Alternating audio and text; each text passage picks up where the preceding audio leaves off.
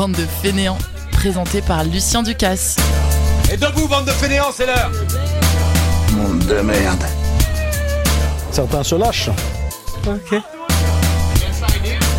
C'est ça la puissance intellectuelle. Bonjour, bonsoir à tous, bienvenue à l'écoute de ce nouveau numéro de Bande de Fainéants, le 19e de cette troisième saison déjà, c'est pas mal, mais c'est surtout notre 50e épisode depuis le début de cette émission, je peine à y croire. 50 fois que l'on vous propose une heure d'infos insolites à deviner dans la rigolade. Pour tout ça évidemment, je ne peux pas être tout seul à vous parler, il me faut une équipe, quelle équipe que je vais m'empresser de vous présenter euh, dans un petit instant, mais d'abord, sachez que pour cette 50e, l'anniversaire est un peu particulier, euh, pour ne pas faire l'émission de trop, euh, ça sera notre grande dernière. Hélas, on finit sur un nombre rond. Et pour la peine, j'ai réservé la meilleure équipe avec euh, d'abord celui que j'ai présenté en premier lors du tout premier numéro. À l'époque, il était en master œnotourisme et je lui ai prêté une passion véritable pour les trains. Euh, depuis, il a été le chroniqueur le plus assidu de cette émission. Et puisqu'il assure également la technique avec moi pour tous les numéros à distance jusqu'à cette cinquantième, et il aime toujours autant les trains c'est Lucas Huguet, bonsoir. Et le vin aussi, bonsoir. Et le vin aussi, bien sûr. Toujours debout, notre cher Lucas Huguet. Euh, un autre grand habitué depuis notre neuvième numéro. Alors lui, il n'est pas avec nous tout de suite, mais normalement, euh, il se dépêche et il va nous rejoindre en, plein milieu de, l'émission. Euh, lui, je le présentais comme étant celui qui teste pour vous toutes les blessures et maladies graves possibles avec un carnet de santé qui a des allures de liste des courses, ou plus modestement le Donald Glover du 88.1. C'est Robin Martin qui nous rejoindra dans un instant à côté, nous avons également l'ami des ratons laveurs et de son chat potiron que je présentais comme la décideuse de mon emploi du temps de fainéant pendant une partie de la saison 1. Et c'était particulièrement vrai puisqu'elle s'occupait de mon planning professionnel à l'époque. Mais on est beaucoup plus tranquille maintenant qu'on a tous les deux quitté le boulot euh, en question. C'est Mathilde Gâteau, bonsoir à toi. Bonsoir. Et nous avons aussi euh, celle qui a commencé comme fainéante de l'ombre, faisant de grands signes derrière la vitre du studio pour aider ses copains pendant mes émissions spéciales du marathon avant de s'incruster pour 8 épisodes consécutif. Euh, c'est d'ailleurs quand elle est partie qu'il a été de plus en plus dur de continuer euh, Bande de fainéants pour une saison 2. Coïncidence Je ne crois pas. Et c'est donc encore plus génial de la voir avec nous à distance depuis Rennes. C'est Lucie Vronca. Salut à toi. Salut. Et enfin, et enfin, lui aussi était là pendant la première. Et pendant tellement de numéros que j'arrivais euh, à court d'éléments insolites pour le présenter dans ses fameuses introductions à rallonge, comme vous en profitez d'ailleurs actuellement, entre ses voitures, sa culture cinéma ou sa position de responsable d'antenne à Radio Campus Bordeaux. Une fois, j'en suis même venu à oublier la syntaxe et le présenter euh, simplement avec une succession de mots en vrac tels que chevelisse, lunettes, veste en cuir rouge et Fiat X19. C'est l'incontournable Nicolas Loubert. Salut. Bonsoir à tous. Alors pour la dernière fois, je me permets de vous demander comment ça va autour de la table? Oh, ça va, ça va. Ça va très bien, ton introduction m'a redonné le sourire. C'est vrai, oh, ça fait plaisir. Dans ces, dans ces temps difficiles, il, en faut un peu. Et pour la, la, cinquantième fois, évidemment, là encore, comme je le disais, on est ensemble pour deviner des infos insolites. Et donc, on s'en va à Bordeaux pour commencer, euh, une fois n'est pas coutume, en espérant que deux de nos chroniqueurs n'aient pas une trop bonne mémoire. Vous allez voir, on s'en va immédiatement à Bordeaux. Bande Je leur donne à peu près certains 24 heures, d'autres quelques jours avant de m'oublier. Et oui, parce que j'aime bien boucler la boucle. Euh, alors, quoi de mieux pour commencer l'émission que de vous poser tout simplement la toute première question que j'ai posée dans le premier épisode de Bande de Fainéants. Euh, on était à Bordeaux en octobre 2017, ça nous rajeunit pas, et on parlait beaucoup de Anthony Gormley qu'on pouvait voir un peu partout. Euh, pourquoi à votre avis? Alors sur place il y avait Lucas et Nicolas, peut-être qu'ils s'en souviennent de cette info insolite, ou peut-être pas, en tout cas je vous la pose à vous tous. Pourquoi on parlait beaucoup d'Anthony Gormley en octobre 2017 Est-ce que c'était pas le mec qui avait mis sa statue random dans Bordeaux à plusieurs endroits? Exactement. Alors tu, tu, ne l'as même pas euh, voulu laisser euh, donner une idée aux autres. Est-ce que les autres, vous, ça vous dit quelque chose du coup plus précisément cette info insolite? Parce qu'il y a une, il y a un petit détail insolite assez particulier. Est-ce que ça vous parle? Maintenant qu'il le dit, oui un petit peu. Mathilde, non, ça te dit rien? Ah non, non vraiment. Euh, 2017, je pense que c'est une année que j'ai oubliée dans ma vie. pas du tout. Non. Et donc, euh, sois plus précis, mon cher, mon cher Lucas. quelle était la particularité des statues d'Anthony Gormley? Euh, Il me semblait qu'il y avait une histoire de verge et qu'il y avait une histoire de, de faciès absent. une histoire de verge, oui. Enfin, très simplement, il était tout nu en fait. Hein. Il n'y a pas spécialement d'histoire de verge. D'histoire de verge. dans la rue. Exactement, un Ah petit bah, bien sûr bonhomme. que je un- m'en souviens. Eh ben bien sûr, voilà, il a, il a marqué. même. Exactement, il a marqué euh, l'histoire euh, bordelaise à cette époque-là, puisqu'il est resté quand même quelques mois. hein, je crois qu'il était arrivé au- à peu près en été, euh, l'été 2017, Ouais. et il l'avait enlevé, je crois, en décembre par là. Lucas, tu te souviens surtout du zizi, toi. C'est Oh, On verra ça ensemble après l'émission, euh, Nicolas. D'accord.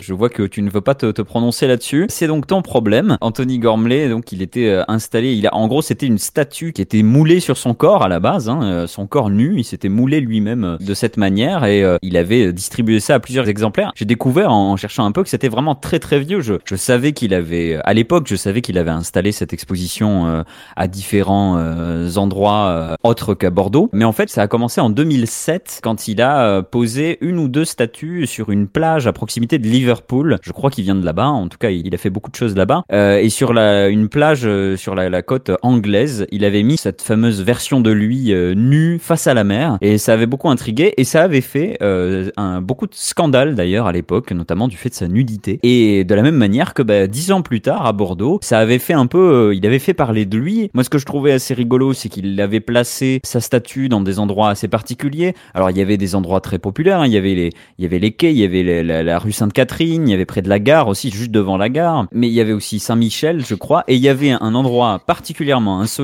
J'en avais fait d'ailleurs la vignette de, de, de l'émission euh, à l'époque où j'avais de la première émission de bande de fainéants puisqu'il y en avait un qui était posé juste derrière les statues sur le toit du grand théâtre. Il fallait vraiment euh, avoir l'œil pour le trouver. Et il était en plus il regardait pas dans le même sens. Et euh, ça faisait vraiment où est Charlie. Et on, le trouvait vraiment un peu partout dans, dans Bordeaux. Et donc il, ça avait fait un peu scandale. Et il y avait même des gens qui l'avaient habillé. Et du, on savait pas on en avait parlé d'ailleurs dans l'émission à cette époque là on savait pas trop parce qu'il y avait à la fois des gens qui l'avaient habillé parce qu'ils étaient choqués parce qu'ils ne voulaient pas qu'on voit euh, son sexe et il y avait aussi grosse bite. Euh, bon après grosse si, euh, je crois que si. Je, Alors autant que je me je rappelle, il je était me pas si- il était pas si bien monté que ça, autant que je me rappelle. Ah bon, d'accord. Alors je me Après, souviens. après c'est subjectif. Euh, Bien monté pour l'un sera peut-être pas le cas pour l'autre. En tout cas, euh, il y avait des gens qui l'avaient euh, qui l'avaient habillé pour le couvrir parce qu'ils étaient choqués, mais il y avait aussi beaucoup de gens qui l'avaient habillé pour rigoler. Comme c'était déjà aussi le cas à Liverpool, il y avait des gens qui lui avaient donné un bonnet pour pas qu'il ait froid. Et là, bah, il y a voilà pas mal de gens peut-être un peu éméchés aussi qui s'étaient amusés à l'habiller et à prendre des photos de lui. Euh, il avait été parfois un peu dégradé dans certains endroits. En tout cas, ça avait fait beaucoup parler dans la presse à l'époque. Et c'était donc la, la première info insolite de, de, de, de bande de fainéants. Il y avait jusqu'à 20 statues dans tout Bordeaux. Euh, J'avais pas vu les 20, hélas. Et euh, mais moi, je trouve que ça serait bien. Euh, je sais pas ce que vous en pensez autour de la table, mais ça serait pas mal qu'il revienne en fait, Anthony Gormley. Bon, non, il peut rester chez lui. hein. Bon, mais c'est dit.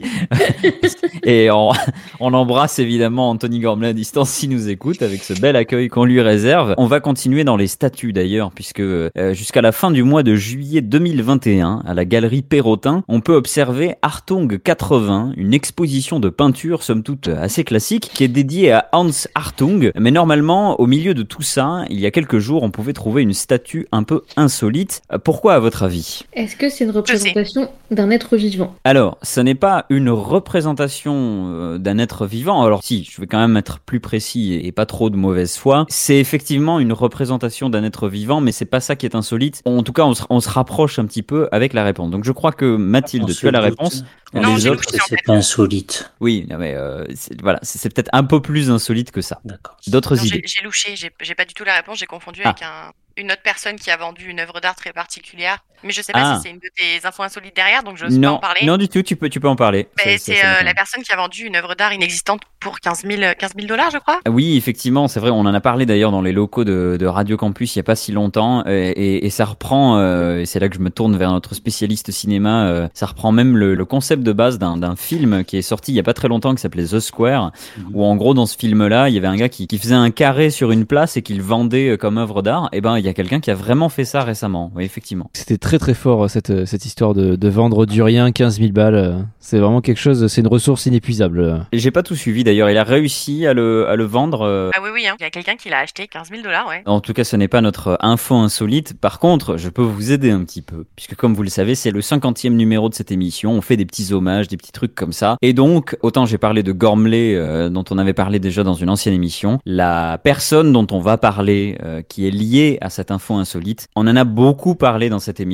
C'est quelqu'un qui fait beaucoup de choses assez insolites. Je trouve qu'on le traite très très mal, donc je suis content d'en parler ce soir dans l'émission émission parce qu'on le traite très très mal dans la presse en général. On le vraiment on le présente comme un fou furieux, enfin comme quelqu'un de très bizarre. Euh, au départ, j'étais un peu d'accord. Je trouvais ces trucs un peu euh, dehors. Quand je me suis rendu compte qu'il faisait ça très souvent avec des idées différentes, je me suis rendu compte qu'il y avait une vraie démarche derrière derrière tout ça. Euh, là aussi, ça pourra peut-être vous aider. Lui, il axe beaucoup ses œuvres sur le méditatif. Je vous rappelle, on est dans une galerie. Il y a des peintures partout et au milieu, même devant une peinture en l'occurrence, il y a une statue. Quelle est la particularité de cette statue? Je crois que tu parlais de Alain Juppé un moment parce que Moi aussi. on en parle beaucoup. Non. Oui, Est-ce qu'il y Nicolas. a un rapport avec euh, Hartung? Du tout. Alors euh, avec euh, Hans Hartung, non, non, vous n'êtes pas censé le connaître pour comprendre cette info insolite. Est-ce que les Un demi-humain. matériaux sont particuliers ou pas forcément? Alors les matériaux de la statue ne vous intéressent pas du tout. euh, c'est pas important. Qu'est-ce que t'en sais? Ouais. Après, ça vous intéressera peut-être, mais c'est c'est pas ça qui est le plus insolite. Mathilde Moi, je dis que c'était un demi-humain, vu que c'est pas un humain entier. Euh, Non, il y a un croquis qui détaille un peu la façon avec laquelle euh, Mhm. il va Est-ce que procéder. c'est un hologramme? C'est pas un hologramme, et donc, comme je le disais, il y a la, la, la, la statue est dans une position assise. Il oui. prend la place d'un visiteur parce que tu disais que c'était devant euh, des peintures. Oui, tu te rapproches doucement, la statue prend la place d'un visiteur. Donc, qu'est-ce qui est, à votre avis, insolite C'est nous-mêmes. Euh, Alors, sois plus précis. C'est pas Mais une quand- statue de lui. Alors c'est nous-mêmes, c'est-à-dire que quand on rentre dans le dans la galerie, Ouais. euh, on est scanné ou je sais pas quoi. Ah, il y a une statue de toi. Et, et c'est c'est moi qui me retrouve dans le fauteuil. Ça t'aimerait bien, ça.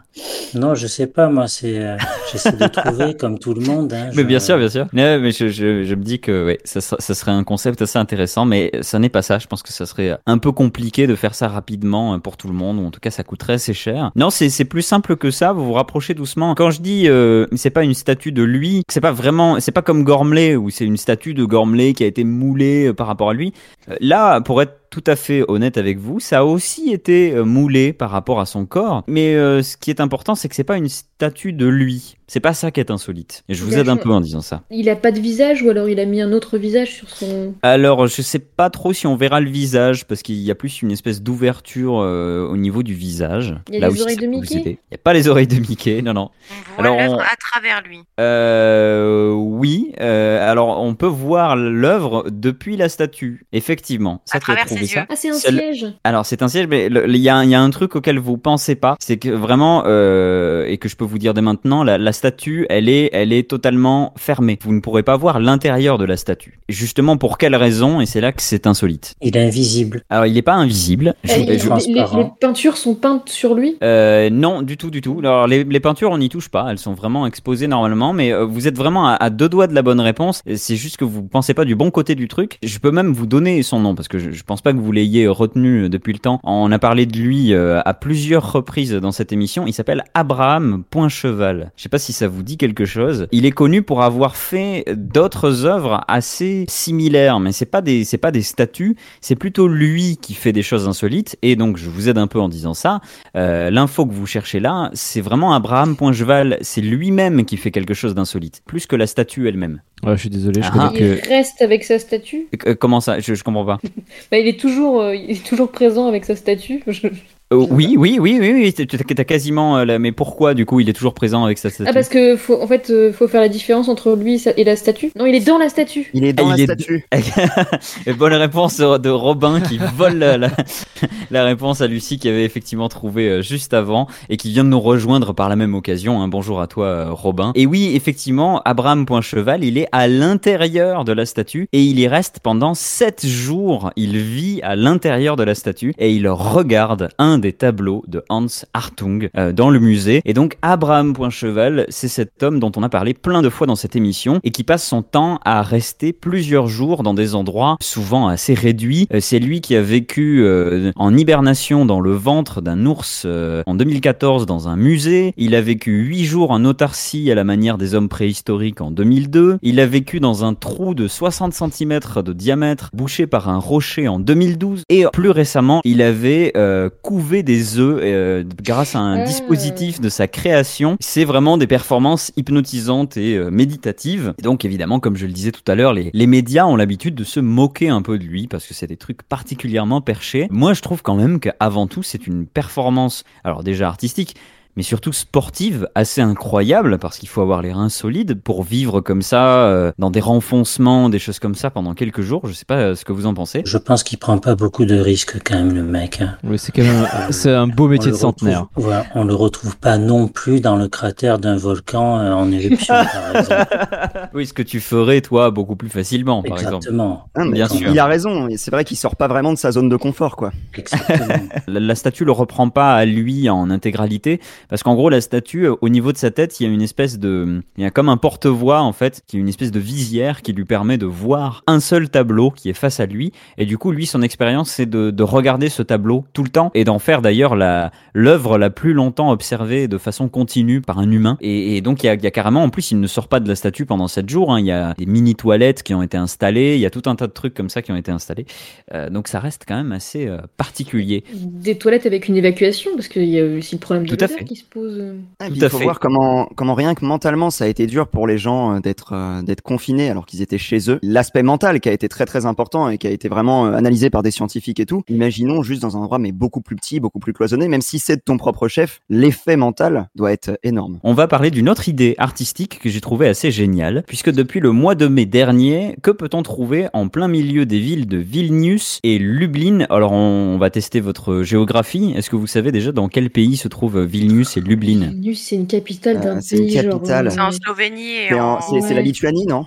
Ouais. Alors Vilnius c'est la Lituanie, bien joué, et Lublin? C'est la Slovénie, non? C'est pas la Slovénie. Alors je trouve que c'est pas non plus le, le type de nom typique de ce pays-là à mon avis. C'est la Pologne. D'accord. C'est une ville qui est en Pologne. C'est la méta GeoGuessr, comme ça vous, vous aurez des, des repères si vous jouez à GeoGuessr. Donc que peut-on trouver euh, en plein milieu des villes de Vilnius en Lituanie et Lublin en Pologne? Ils ont pas Bertrand fait un truc qui relie euh, les deux? Où on peut voir les gens qui sont devant en temps réel ou je sais pas quoi? Je sais pas le concept Mathilde. en soi, Ouais. mais un dispositif qui permettrait de voir les gens en temps réel d'un côté en Pologne et de l'autre côté en euh, Lituanie. euh, Exactement. en même temps. Une sorte de zoom euh, interpays. Ouais, Exactement. Et c'est donc un, une espèce de de- d'hommage à Stargate, puisque c'est un portail, un petit peu comme une porte des étoiles, qui est constitué en fait d'un grand écran euh, connecté à un truc style Zoom. Voilà, comme le disait Robin. D'un côté, il filme euh, la ville de Pologne, et de l'autre, il filme euh, la ville de, de, de Lituanie, et il euh, diffuse dans l'autre ville. Et du coup, ben, euh, les gens peuvent euh, il y a des gens qui dansent, euh, et les, les gens peuvent se voir à des à 600 km de, de distance. Parce que je trouve quand même assez dingue, on devrait faire ça entre plusieurs villes. Ça fait une espèce de communication comme ça, internationale. Je sais pas ce que vous en pensez. Alors, faudrait pas le faire entre Paris et Marseille parce que ça peut très vite mal tourner, mais oui, oui, on peut, on peut tenter un truc comme ça, ouais. Ah oui, c'est vrai que ce serait sympa. Surtout un soir de match. euh, Ah, alors, moi, je vais, faire, je vais faire mon chiant euh, écolo, etc. D'un point de vue énergétique, ça doit quand même être une dépense. Est-ce qu'on a vraiment besoin de ça à l'heure actuelle? Oh, en, en vrai, en vrai, ça va quand même, parce que entre, tu vois, on, on a parlé de trucs en termes de Oui. consommation d'œuvres d'art, en termes de consommation énergétique, bien plus violente qu'un écran, qu'un grand écran. C'est ni plus ni moins qu'un grand écran. hein. Je préfère ça que les ports pucés euh, en Chine. Voilà, voilà. les, ports, les, les ports garantis Huawei euh, dont on parlait l'autre jour, ouais. quand même assez, assez vénère. Oui, et puis quand on sait ce que ça dépense de regarder un épisode de série Netflix, euh, ça relativise beaucoup, beaucoup de choses. Et vous voyez, voilà. C'est pour ça que moi je vis en autarcie dans une grotte. hein. C'est bien Tu pour es ça donc- qu'il nous a rejoint que maintenant. Tout à fait. J'ai es dû venir abra- à pied, c'était un enfer. C'est ça, tu as Abraham.cheval 2.0. c'est ça. Bande de fainéants. Bah, tu parles espagnol? Un poquito. Je vous parle d'un type qui n'a pas fini son cursus à la fac et qui a donc attendu ses 56 ans pour passer son diplôme en 2002 à la California State de Long Beach en Californie. Et à cette occasion, euh, quand il a fini ses études, on lui a immédiatement donné 3 points en paléontologie. Pourquoi à votre avis? De par son âge. C'est vachement ciblé en plus. Alors c'est ouais, c'est très ciblé, vous allez voir et peut-être que justement si vous essayez aussi à la fois de trouver qui est cette personne, ça pourra aussi peut-être vous vous aider à trouver. Donc oui, tu disais par rapport à son âge, c'est pas par rapport à son âge. Son âge n'est pas du tout en question euh, là-dedans. Avait-il fait une découverte alors lui, il a pas fait de découverte du tout. Euh, même pour pour tout vous dire, euh, le, le- le fait qu'on lui ait donné trois points, genre, je regardais un peu euh, des, des commentaires vis-à-vis de cette information. Il y a beaucoup de gens qui trouvent ça euh, un peu. euh, bon après c'est juste trois points, il y a un côté un peu symbolique, mais il y a beaucoup de gens qui trouvent ça un peu euh, nul et pas très. euh, euh, comment dire c'est un rapport avec Jurassic Park alors là, elle dit donc, vous, vous allez les, vous allez les souffler les, euh, les, les, les- les questions insolites. Il va falloir se, se calmer là les enfants. Effectivement, il y a un rapport avec Jurassic Park, donc je suppose que tu as la, la, la bonne réponse, mon cher euh, Nicolas. Est-ce que est-ce que ça serait Je- le cas? je Et sinon, pas, mais euh, je pense, pense ouais. que ça pourrait être un des personnages du film, enfin un des acteurs qui Ah. joue un personnage du film qui a trois points parce que pour en faire référence au film. Ou le Eh fils ben- de, de quelqu'un. Vous êtes extrêmement proche de la bonne réponse et c'est beaucoup plus simple que vous le pensez à partir de maintenant, évidemment, puisque je vous le rappelle, je vous parle d'un type qui n'a pas fini son cursus universitaire et qui a donc attendu ses 56 ans pour Mm. passer son diplôme en 2002 C'est à la Spielberg. Californie. Et c'est Spielberg, bonne réponse Non. évidemment. C'est Steven Spielberg lui-même donc qui a repris la fac entre guillemets, vous le savez comme beaucoup de, de- de gens, notamment euh, euh, souvent de- parfois des, des célébrités qui regrettent euh, à l'époque de leur début de- de- d'avoir un peu lâché leurs études, eh bien ils passent parfois jusqu'à des doctorats, euh, voilà parce que bah, ils ont un peu plus les moyens de, de s'y consacrer euh, des années plus tard. Et donc c'était le cas de Spielberg qui a passé donc un, un diplôme de, de fac quand il a commencé son cours de, de paléontologie. bah, le prof lui a immédiatement donné trois points. Le motif de ces trois points, ça a été qu'il a réalisé Jurassic Park, tout simplement. Alors vous vous en doutez, hein, les gens ont sauté sur l'occasion pour. Alors il y en a beaucoup qui ont trouvé ça génial, mais il y en a aussi beaucoup qui ont dit ouais c'est complètement nul parce que Jurassic Park est pas du tout un film euh, réaliste euh, par rapport à la paléontologie, des choses comme ça. Donc ça a fait un peu jaser. Je ne sais pas ce que ce qu'en pense Nicolas Loubert. Moi, je trouve que c'est sympa de donner trois points à Spielberg. hein. C'est rigolo, hein. C'est c'est- Bah c'est- oui. un peu, c'est un peu fanboy quoi. C'est un peu le fanboy. Le mec, il a. Alors, en même temps, je le comprends. Le gars, il est paléontologue. Il a dû sûrement d'ailleurs adorer Jurassic Park, qui au demeurant est un super film. Et il se dit putain, j'ai- Steven Spielberg dans mon cours. euh, allez, je fais un truc quoi. Peut-être que scientifiquement ça ne tient pas, mais euh, il y a un énorme effort au niveau de la représentation des, des dinosaures. Et en plus, il y a même des corrections qu'il a fait entre certains de ses films, en fonction des découvertes euh, paléontologiques qu'on a faites. Donc je trouve Tout à fait. quand même assez réglo. C'est quand même pas mal. Et en plus, il faut quand même le reconnaître. Alors peut-être que ça en fait chier certains, mais euh, Jurassic Park a eu un succès tel à l'époque qu'il a multiplié par je ne sais pas combien les, les, les vocations en paléontologie de, de, de, de beaucoup de, de- d'enfants qui, même s'ils n'avaient pas besoin de ça, euh, il y a eu un, un, un nouveau boom au niveau des, des dinosaures. Euh, Il y a toujours ce truc, surtout aux États-Unis, où les enfants adorent les, on adore toujours les dinosaures quand on est petit et on veut étudier les dinosaures. Et, euh, et Jurassic Park a pas mal aidé là-dedans, donc ça a fait venir pas mal de monde à la, à la fac. Donc quelque part, il y a aussi un vrai côté euh, remerciement euh, du point, même si ça fait un peu financier. Il y a un côté, bah, merci de nous avoir rapporté des étudiants aussi. Donc voilà, mais bien joué. bah, C'était marrant quand même de, si tu n'avais pas l'info avant, euh, je trouve ça assez fou de, de, de penser à, à Jurassic Park. On va rester non pas dans la paléontologie, mais dans un côté un peu euh, musée. Vous connaissez le Tate Modern Museum à, à Londres Bah, C'est une question d'ailleurs. Oui, ouais, je- j'entendais. Suis allé Oui, tout à plusieurs fait. fois, oui. C'est pas mal Le plus beau musée, mais euh, C'est pas ça mal. se défend. Très bien. Alors donc vous connaissez visiblement ce musée. Euh, Ça fait des années euh, qu'il fait l'objet de plusieurs plaintes. Mais pourquoi, à votre avis? Il donne plus du tout d'éléments maintenant, parce que, Ah ah. il veut que ça dure. Alors je vous aiderai peut-être en cours, mais à votre avis, pourquoi on se plaindrait du Tate Modern Museum à Londres? C'est des questions esthétiques? C'est pas des questions. Ah, alors si, en vrai, c'est- des questions esthétiques, mais pas peut-être pas dans le sens euh, auquel vous pensez, je pense. Euh, c'est pas euh, des questions esthétiques vis-à-vis euh, des œuvres qu'on peut y trouver ou des choses comme ça. Est-ce que c'est un rapport avec euh, Jack l'Éventreur? Ça a aucun rapport avec euh, Jacques Léventreur. Ce qui est fou, c'est que j'allais dire la même chose que Nicolas C'est marrant, pourquoi C'est parce que Jacques Léventreur que vous associez à, à Londres ou comme ça? Aucune idée, mais vraiment, j'ai eu la, j'avais la même question. Je ne saurais pas dire pourquoi. C'était par rapport à ton passage à Londres, c'est ça? Ouais, en fait, je m'étais perdu euh, justement en quittant la Tate. euh, Je m'étais perdu dans des ruelles de Londres et et il y avait une ambiance un peu lugubre euh, et j'avais pensé à, à Jack À ce Léventreur. Tu t'en es sorti quand même. Oui, je suis là avec vous. Et donc, alors, je vous aide un peu. euh, la- ma question n'était pas tout à fait complète.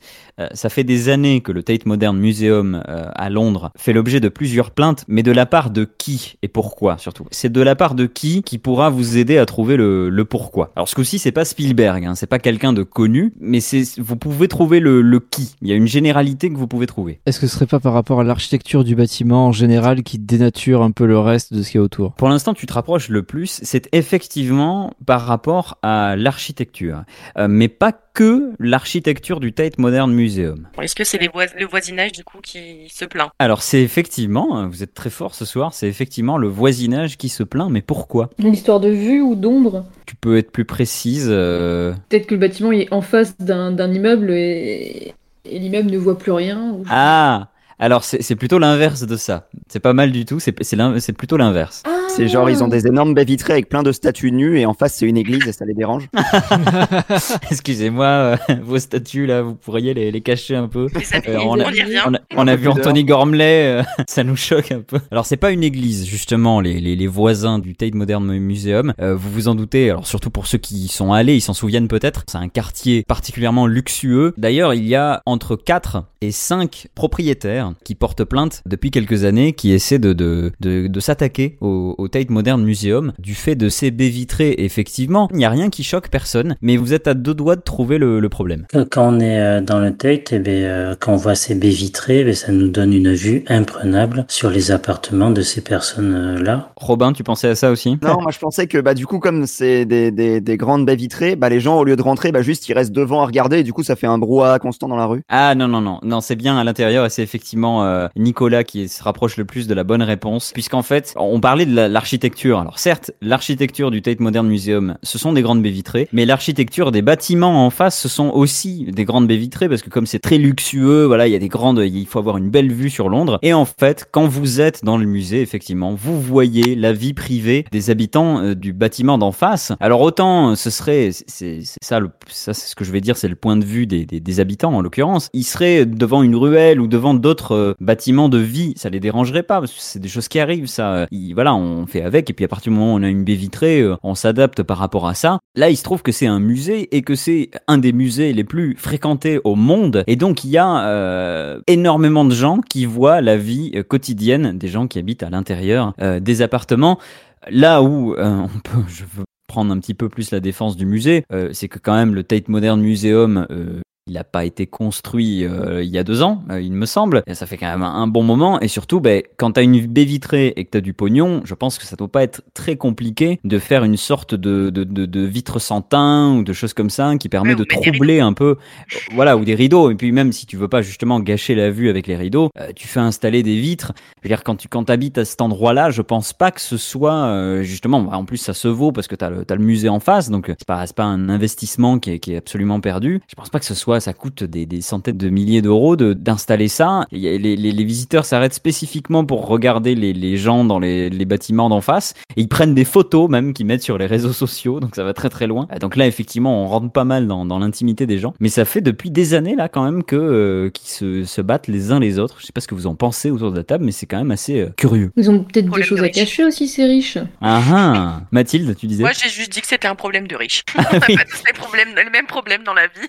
C'est ça. C'est-à-dire que quand on fouille un peu dans le dans l'article, on, on se rend compte vraiment que bah, du coup des plaignants, mais il y en a 4 5 et d'ailleurs il y en a même un qui est parti visiblement, il y en a plus que 4 euh, et, et c'est vraiment euh, juste les quatre propriétaires de quatre euh, bâtiments euh, enfin de quatre euh, appartements qui ont des grandes baies vitrées et qui voilà, qui n'ont pas envie qu'on les voit. Et surtout visiblement de ce que j'ai vu en détail, alors je me trompe peut-être, mais il s'agirait pas spécialement de de salles de bain ou de choses comme ça, c'est vraiment dans leur séjour, les gens ils ont juste pas envie qu'on les regarde euh, dans leur salle à manger, alors que déjà rien que dans leur salle à manger, ils ont une énorme baie vitrée. Bon, Je pense qu'il faut toujours se mettre à la place des gens qui sont concernés pour avoir son propre avis, pour se C'est vrai. forger, forger son avis. Et je serais euh, habitant de ces appartements, ça me ferait vraiment chier aussi euh, Mhm. que des mecs regardent chez moi. euh, Là où je peux comprendre, c'est que en, en 2018, il y avait 5 millions de visiteurs en une année. Bon, ça fait ça fait beaucoup de monde de tous les pays, comme ça. Donc je peux comprendre. Après voilà, comme je le disais, si t'as les moyens, tu t'installes une petite vitre sans teint et tout va bien. euh, Parce que bon, on va pas quand même, on va pas fermer le Tate Museum. Ou alors on les, les vitres sans teint, on les met au Tate Museum quoi. Ils font, un- je vais faire le médiateur, c'est-à-dire vous faites un, un pas l'un vers l'autre. Ils font moitié moitié euh, dans l'investissement. euh, et après ils leur ils, ils leur offrent euh, les, les ceux qui sont dans les quatre trucs qui ont, qui ont vu leur vie privée euh, bousillée pendant deux ans, ben on leur offre un, un abonnement à vie euh, Tate Modern Museum. Ça, c'est Julien Courbet Même- euh, on qui peut même leur proposer euh, d'avoir certaines pièces du musée euh, chez eux. Euh, Oui, coup, pour que les gens- à la part. Et ouais, quand il y a ils- une raison de regarder. Quand ils prennent en photo comme ça les gens dans leur appart, ils prennent aussi en photo une œuvre et du coup ça fait de la ça. pub pour le musée.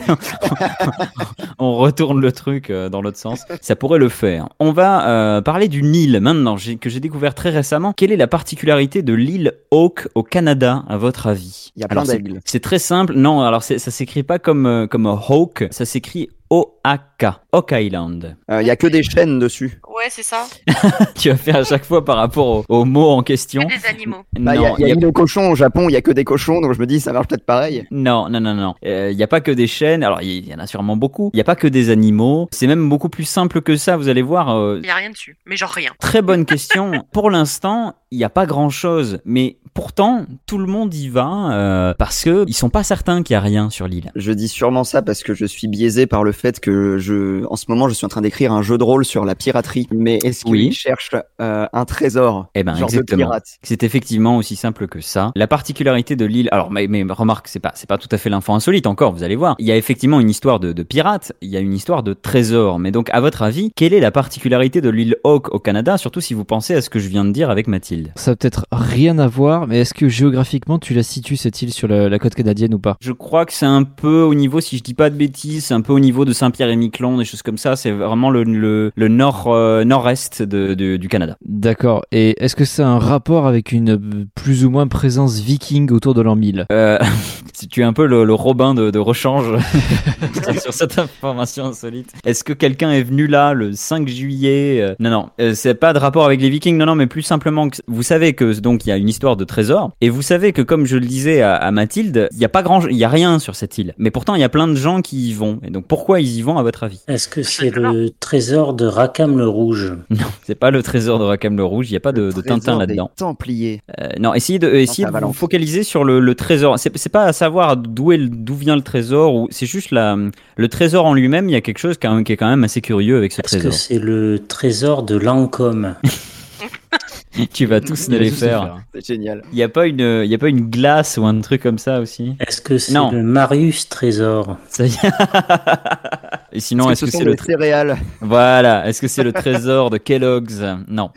Donc ça n'est rien de tout ça, ça n'est pas Marius Trésor hein, qu'on embrasse. Qu'est-ce que c'est à votre avis la particularité de donc de ce trésor N'oubliez pas ce qu'a dit ce qu'a dit Mathilde. Je sais Euh, plus ce qu'a dit Mathilde. Moi non Mathilde plus. redit. Il y avait rien. Il y avait absolument rien sur cette île. Et donc à votre avis, quelle est la particularité de l'île Hawke au Canada Bah, est-ce qu'on peut y vivre euh, je... Non, on peut pas y vivre. Euh, Est-ce qu'il y a du pétrole Alors il y a pas de pétrole, par contre il y a des il y a des pompes, il y a des il y a des trucs, il y a, il y a- il y a- ouais, il y a y a même eu des morts à cause de ça. Il y a des il y a Et du, de il y a l'or. du- ça justement, je sais pas. C'est là toute l'info insolite, c'est-à-dire que vous, Ah, vous c'est mettez qu'ils pas le... cherchent un truc, mais Ah, ils savent pas ce que c'est. Exactement. C'est-à-dire quelle est la particularité de ben, bonne réponse Mathilde. Euh, quelle est la particularité de l'île Hawke au Canada? C'est qu'en fait, d'ailleurs, je peux vous le dire directement en lisant le panneau qui est à l'entrée de l'île, île Hawke, propriété privée cachant un possible trésor. C'est que donc on pense qu'il y a un trésor depuis 200 ans, mais personne ne l'a encore trouvé, tout simplement. Oh, marketing, ça. Ouais, exactement. Et en fait, c'est c'est ridicule parce que quand on voit le détail, ben, on se demande pourquoi les gens sont toujours là. Euh, Parce qu'en fait, il y a, y a- y a une rumeur extrêmement tenace à propos d'un trésor enfoui qui attire les convoitises depuis 1795. Et à l'époque, c'est des jeunes qui ont vu euh, un espèce de, de trou dans la terre, comme si on venait de d'enfouir quelque chose dans la terre. Assez impressionnant. Euh, ils ont creusé un peu autour, ils ont rien trouvé. Mais par contre, en creusant un peu, ils ont trouvé des choses comme des restes de noix de coco, ce qui a tout de suite euh, donné l'impression que des pirates avaient pu passer par cette île-là parce que c'était peu probable de trouver des noix de coco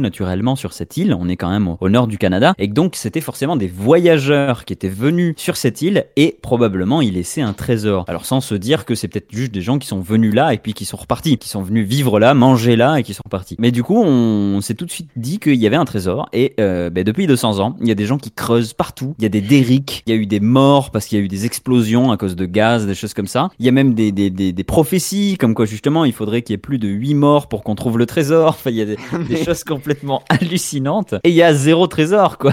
C'est-à-dire que personne ne trouve le trésor. Et même si vous y allez là sur Google euh, maintenant sur Google Maps, euh, déjà vous, tapez Oak Island et vous avez vous allez trouver déjà le Money Pit qui est l'endroit où se trouverait un énorme magot plein d'or. Et donc personne ne l'a trouvé mais il y a des photosphères autour de ce Money Pit et vous pouvez voir des, centaines de touristes euh, se prendre en photo, se prendre en selfie à côté des, machines qui creusent en permanence. Et au final c'est un peu le monstre du Loch Ness quoi. Est-ce que au fond ce serait pas le l'île en elle-même qui était le trésor? Et qu'on est en train de la dénaturer complètement Peut-être. C'est un peu la, la, la, la morale de l'histoire. Lucie, qu'est-ce que tu voulais dire? Ah, Moi j'avais une autre théorie, ça se trouve c'est des extraterrestres qui sont venus enfouir leurs déchets radioactifs euh, ici et qu'il faut surtout pas creuser. Et Oui, et c'est pour ça qu'il y a des morts en plus. Bah voilà. Ou c'est Ouais, peut-être même euh, les, les anciens astronautes, hein, qui sont du coup les humains du futur, qui reviennent dans le passé et ils ont enterré un truc qui vient du futur et euh, Et dont on n'a pas la connaissance pour le prélever et, on le gâche du coup. on, le- on le gâche comme des. C'est bien, on, on va pas loin dans cette émission. C'est euh, dommage que. c'était vrai, tu vois. On devrait Nicolas continuer à chercher parce qu'il y aura, on va peut-être y découvrir Estelle Mouzin. Oh mon dieu, quel- Oh, génial oh mais ça sortait de nulle part. La tête inattendue. Exceptionnel Bande de fainéants. C'est du patrimoine, ça? Jason Schron, comme Lucas, est passionné par les trains, peut-être même un peu plus que Lucas d'ailleurs, parce que lui c'est quand même assez maladif, en tout cas si c'est possible, d'être plus passionné par les trains que Lucas. Lui, il vous propose un, un trajet assez insolite en train entre Toronto et Montréal. Mais qu'est-ce qu'il y a de justement d'insolite dans ce trajet en train entre Toronto et Montréal? Est-ce que c'est le destrier euh, qui nous porte qui est insolite? Euh, oui, un peu. Alors, c'est pas le plus insolite, mais, euh, mais oui, on peut, on peut dire que le, le- la voiture qui vous transporte est un peu, euh, pour pas dire wagon, puisque wagon c'est pour les animaux, elle est un peu insolite. On voit le fils du cheminot quand même qui ressort là avec sa petite définition du wagon. Ah, oui, ouais. pour la petite définition du, du wagon. Est-ce que, euh, en fait, c'est une maquette géante? Et donc du coup, bah, le trajet se fait assez vite, etc. Mais tout est sur un- une énorme maquette de train gigantesque. Ça c'est Rick et Morty ça. Alors, J'ai jamais il, vu. il aura fallu trois ans d'émissions de bande de fainéants où euh, Robin euh, sortait à chaque fois des, des théories particulièrement farfelues qui n'avaient rien à voir avec la bonne réponse, qui allaient beaucoup trop loin, qui étaient euh, beaucoup trop optimistes ou qui voilà, qui étaient parfois plus insolites que l'info insolite. Parfois aussi, il, il, il demandait à tout hasard en, en début de de- d'émission si c'était floral et ça n'était jamais floral. Et puis euh, il y a deux semaines ou, ou dans une émission avant, et ben finalement c'était floral. Il a dit est-ce que c'est floral et, et oui c'était floral. Donc on, on avait passé un cap. Euh, depuis il ne demande plus si c'est floral. Et là aujourd'hui il propose un truc complètement farfelu qui est en fait extrêmement proche de la, la bonne réponse. On va pouvoir préciser un peu ça. Alors euh, le Un train Lego. c'est pas un train Lego, ah, effectivement. Donc tu as, tu as raison, Robin. Le train en lui-même, quand tu es dans la, dans la voiture, euh, Mhm. c'est un, c'est une maquette. C'est une maquette, par contre, modèle euh, taille réelle. hein. C'est-à-dire que c'est un faux train. Par contre, il y a quelque chose qui est particulier. C'est-à-dire que, bah, déjà, vous vous en doutez, si c'est une maquette, vous n'allez pas vraiment de Toronto à Montréal. Donc que se passe-t-il Oui. à votre avis? Parce que moi c'est ce que j'allais dire, finalement, est-ce qu'une maquette en taille réelle, c'est pas juste l'objet Eh ben oui, vous ne vous baladez pas de Toronto à Montréal, vous êtes en fait assis et vous ne bougez pas. C'est un, un petit peu comme un simulateur. Mais voilà, c'est un simulateur, donc c'est là où vous avez quasiment la, tu avais quasiment la bonne réponse, mon, mon cher Robin. Mais à ton avis, qu'est-ce qui est insolite dans ce simulateur? Parce que imaginons, c'est un simulateur. Je suis dans mon train, je suis passager, et qu'est-ce qui se passe quand je regarde à la vitre? J'ai vraiment un écran qui me montre tout le trajet de Toronto à Montréal. Seulement, c'est pas ça qui se passe. C'est pas dans le passé. Non, Ro-. Robin était c'est ni dans le passé ni dans le futur. Toronto et Montréal détruits par je ne sais quel scénario catastrophe. Par les Non, anciens non, tout. astronautes de Oak Island. Il a eu, en fait, il a pensé à ça pendant le confinement, justement, pour faire ça directement depuis chez lui. Qu'est-ce que vous voyez à l'écran? C'est bien, on est bien entre Toronto et Montréal, mais quelle est la particularité de, de ce que vous voyez? Est-ce qu'on Euh. voit, je sais pas moi, la tech moderne ou des trucs comme ça? Non, rien voir. On n'est plus, à, on n'est plus à Londres avec la Tate moderne. Est-ce que ce serait pas des images en, en temps réel de ce que devrait être le voyage qui peut être fait grâce aux, aux caméras Alors, qui sont mis le long des, des lignes Ça, ce serait pour un vrai simulateur, un, un Oui, c'est simulateur somme toute assez classique, ça serait déjà pas mal insolite. Seulement, c'est pas ça. Et c'est quelque chose qui se rapproche beaucoup de, de ce que tu as dit déjà, Robin. Tu as évoqué un, un mot en particulier. Mince. On a perdu Lucas. hein. Lucas, ça parle de train, hein, je te rappelle. c'est vrai que c'est un peu ton truc. euh, C'est toi qui devrais savoir. Alors, je, je vous le rappelle. Donc, Robin, toi, tu, tu pensais qu'il faisait un- une maquette de train euh, qui allait de Toronto à Montréal. Seulement, du coup, donc, bah, on peut considérer que le train, c'est une sorte de maquette, c'est une maquette modèle géant. Mais qu'est-ce qu'on voit à la vitre? C'est pas le trajet à l'envers, Le, Lucas le train se déplace réellement pour le coup? Non, comme je le disais, il le fait depuis chez lui, donc le train ne bouge pas. Non, je suis très perturbé par cette info. En fait, il a fait ça chez lui. Il est en partenariat avec. euh, c'est toi qui me l'indiquais d'ailleurs hors antenne. C'est SIA, c'est ça ou Via, via, Via, la, via, compagnie pardon. nationale. ouais. Voilà, la, la la chanteuse. compagnie nationale de voilà, Sia c'est la chanteuse, merci Nicolas. Via la, la compagnie, il est en partenariat avec eux, il fait des vidéos avec eux, donc c'est un, un peu voilà, c'est un peu un youtubeur du train. Il- donc il est il est passionné de maquettes de train, et donc il fait plein de maquettes, choses comme ça. Et donc pendant le confinement, il s'est dit tiens j'ai envie de bouger, j'ai envie de faire des trajets en train entre Toronto et Montréal. Et du coup il s'est construit la cabine de train pour un passager, un peu comme un intérieur de TGV à peu près. euh, Ça, ressemble un peu à ça, avec les sièges, tout ça à la perfection. Il y a même les, kits techniques, les trucs comme ça. Il y a tous les détails. Mais c'est donc euh, à taille réelle, c'est une maquette à taille réelle. Et il s'assoit dans son train train et quand il regarde à l'écran, c'est une télé en fait, mais on, on voit pas que c'est une télé, hein, c'est super bien camouflé, qui monte le décor. Seulement, c'est pas un, un simulateur qui vous montrerait avec une caméra le trajet de Toronto à Montréal. C'est quelque chose de plus insolite, de plus balèze que ça. D'accord, donc, c'est un décor. C'est un décor qu'il a lui-même conçu. Et donc, c'est tout simplement une maquette. Bonne réponse, Nicolas. Une maquette de tout le trajet entre Toronto et Montréal. C'est vous dire à quel point ce mec est dingue. Génial. Il a fait tout le circuit en maquette, il l'a filmé en très haute qualité et il rediffuse ça sur ses écrans. Et euh, je mettrai la vidéo sur la page Bande de Fainéants. C'est hallucinant à quel point c'est beau. Il y a que quand il arrive dans les gares et ça en est même très beau. Ça donne un côté un peu vieillot, un peu 50s. Quand il arrive dans les gares, mais vous voyez les, les passagers, les gens qui courent pour pas rater le train. Et ben c'est des petites maquettes que vous savez, les petits bonshommes euh, qui, ont, qui ont pas vraiment de visage, qui sont juste peints comme ça euh, avec amour de la maquette. Eh ben voilà, c'est c'est ça dans le moindre détail. On est quand même à un autre niveau de passion du train. Là. Je, je me trompe pas euh, vis-à- -vis de toi, euh, Lucas. C'est c'est quand même un autre niveau là. Euh, je, je veux quand même rencontrer cet homme, mais c'est vrai que niveau passion, on est quand même sur un niveau très élevé. Ouais. Vous connaissez sûrement un Train Simulator ou même Farming Simulator, Bus Simulator. C'est la grande mode des jeux simulator qui sont à la base des, simulateurs euh, de euh, conducteurs de bus, de conducteurs de train, euh, qui peuvent aider notamment pour ces métiers-là. Et il y a un côté beaucoup plus populaire depuis quelques années, avec notamment même Farming Simulator, où on peut faire des concours, des choses comme ça. Mais ceci dit, il y a eu tellement de simulators qu'il y a eu aussi des blagues, comme Goat Simulator par exemple, qui a été d'ailleurs un dont Melissa a parlé récemment dans Gros Stick, je crois, où il y a donc un côté beaucoup plus humoristique, où là vous êtes censé interpréter une chèvre. Donc voilà, le, le but n'est pas de vous faire euh, vraiment vivre à la place d'une chèvre, c'est plus pour rigoler. Et bien depuis le 14 mai 2021, on peut découvrir un nouveau simulator un- un insolite, et selon moi c'est très bien pensé. De quoi s'agit-il à votre avis? C'est simulator en une syllabe. Une syllabe? Wait Simulator. Trump. Ah, un Trump Simulator où vous interprétez Trump. Alors, euh, Robin, toi, tu as dit un Wait Simulator où tu attends. Tu te... C'est marrant, mais tu te rapproches beaucoup de la bonne réponse. Je vais vous aider un peu. Alors, le, le mot en anglais, peu importe que vous trouviez le mot en anglais ou en français, euh, sachez qu'il commence pareil. C'est juste qu'en français, il, est en- il, a, il a deux syllabes, si je ne m'abuse. Euh, c'est un peu... Enfin, ça, ça fera peut-être débat, mais c'est un petit mot en tout cas. Et en fait, c'est ça commence pareil en français et en anglais. Et il est question de beaucoup attendre, oui. Parce que c'est vraiment un jeu dans le genre méditatif, on, ça se pose là. CAF Simulator. Vous êtes à la CAF et vous attendez dans la queue, c'est ça? Ça, ça peut être Euh, aussi L Simulator. hein. Peut-être un, un gros simulator et tu regardes des trucs poussés? Alors non, je, je vous, je vous aide un peu, c'est un objet. L'objet simulator. Plante. C'est pas une plante, c'est pas plante simulator. Les plantes ne sont pas des objets, euh, Mathilde, voyons. Oh, ça dépend. Si Des plantes en plastique, vivants. on peut les regarder très C'est longtemps vrai. et essayer de pousser. Hein. C'est vrai. Et ça n'est pas non plus la machine à laver simulator. Une Euh, cafetière. C'est pas une cafetière. C'est un objet encore plus utile que ça, plus courant. Un objet dont Courant vous- Qu'une qu'une cafetière, c'est pas possible. ça, ça se joue à pas grand chose, mais si. Brosse à dents Simulator. C'est pas brosse à dents simulator. C'est un truc dont vous avez tous besoin euh, là actuellement, moi y compris. Un alors. Comment? Un godemiché. Ah oui, d'accord, j'avais bien entendu. J'avais entendu que la fin du mot. Peut-être que tu en as besoin, toi, là, tout de suite, mais, non, mais, mais- c'est quand t'as dit que toi, t'en avais besoin, non? Mais j'ai dit nous tous. On en a tous besoin. D'accord, euh, pardon, pardon. Autour... autour de la table. Ça y est, ils se désolidarisent. Non, non, ça n'est pas ça. Un ordinateur simulateur. C'est pas un ordinateur simulateur, mais effectivement, tu as bien compris que c'est c'est un truc qui nous concerne même en ce moment même. Vous, vous êtes tous en train, euh, je pense, je me trompe peut-être pour certains, mais vous êtes tous en train d'utiliser cet objet-là actuellement, et moi aussi. Chaise, et donc c'est c'est quoi Oh là là. le- le, Tu es assis sur une chaise et tu attends, ouais.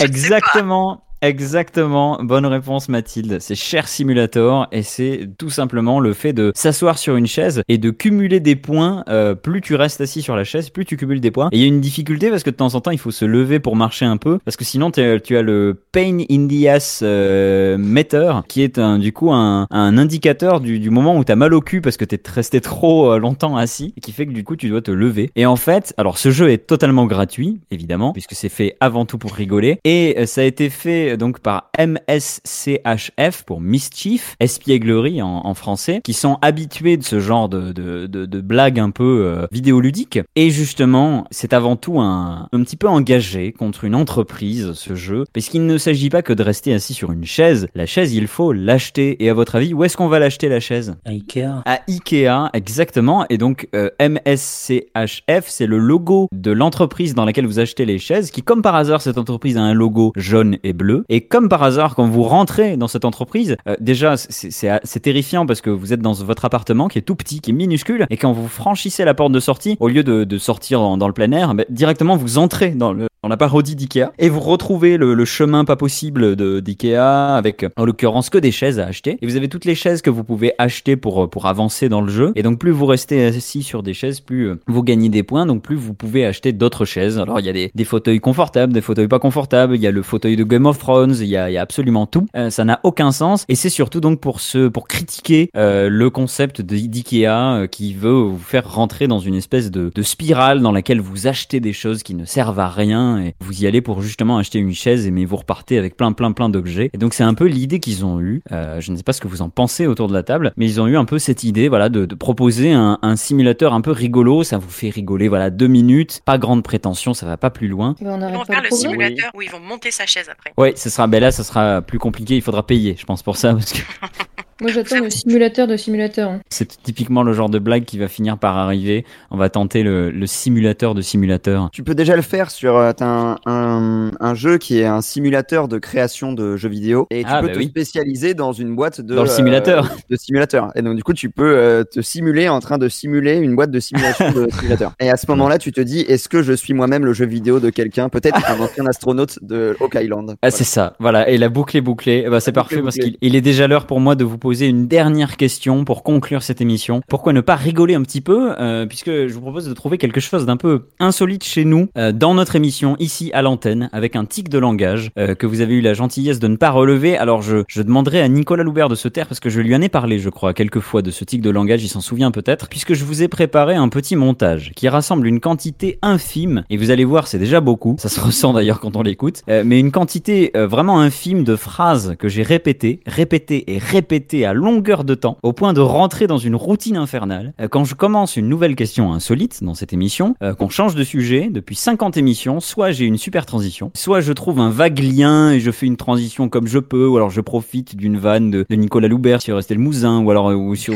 Robin Martin, ou des trucs comme ça, les, fameuses blagues nulles de, Robin. Soit je, voilà, je rebondis un peu sur ça, soit, et c'est ça que je vous demande, je sors une phrase simple et je le fais pas exprès, hein, mais je sors toujours la même, de but en blanc. J'enchaîne directement en disant Genre euh, prochaine info insolite? Oui, voilà, mais ce, ce- ce serait ce- ce- de cet acabit-là. Seulement, je ne dis pas tout le temps prochaine info insolite et, et j'enchaîne derrière. Je dis autre chose. Ça veut dire on, on l'a entendu plein de fois quoi. Ouais, ouais, vous l'avez entendu plein de fois et même plusieurs fois dans cette émission là au- aujourd'hui, je pense. C'est pas faux.